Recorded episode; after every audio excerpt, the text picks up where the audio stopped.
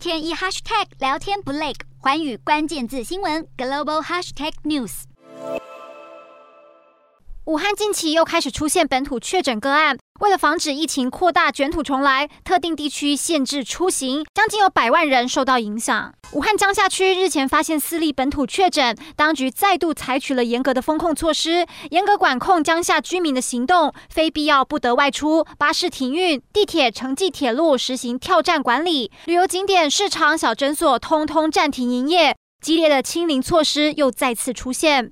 中国官媒报道，自从六月底以来，中国国内发现至少十种 Omicron 变异株。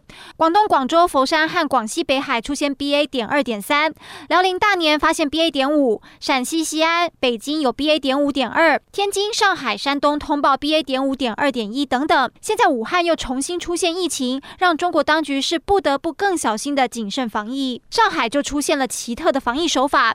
有的 ATM 只能存钞，有的 ATM 只能领钞，说是为了要避免钞票传播病毒，要防止交叉感染，因此有许多的银行采用只能存款或是只能取款的 ATM 分流措施。只是这样没有双向循环功能，导致 ATM 内部的钞票太多存不下去了，或是钞票太少，民众提不出钱来。年轻人可能觉得还好，因为微信和支付宝等行动支付方式普及，但是对于习惯使用现金的老年人影响就很大，造成每天银行外面都可以看到。排得满满的都是等着存钱领钱的老人家。中国的严格防控政策先前就引发一波波的民怨，这次钞票分流的新操作听起来民众也是相当无法接受。